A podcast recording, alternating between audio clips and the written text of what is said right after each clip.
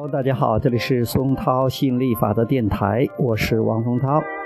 今天继续给大家讲亚伯拉罕吸引力法则，成就你的美好人生。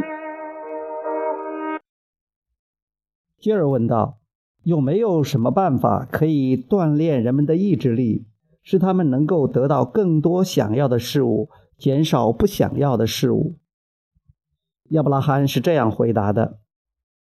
利用阶段计划的方法，当然可以达到这种目的，但是这并不是意志力的锻炼，而是思考想法，然后通过吸引力法则不断加深这种想法。意志力可以指决定，而决定可以意味着有意的思考，但是所有这些听上去都太辛苦了。实际情况并非如此。只要简单的留意最优先考虑的事物，持续一整天，那么吸引力法则会打理好其余的事情。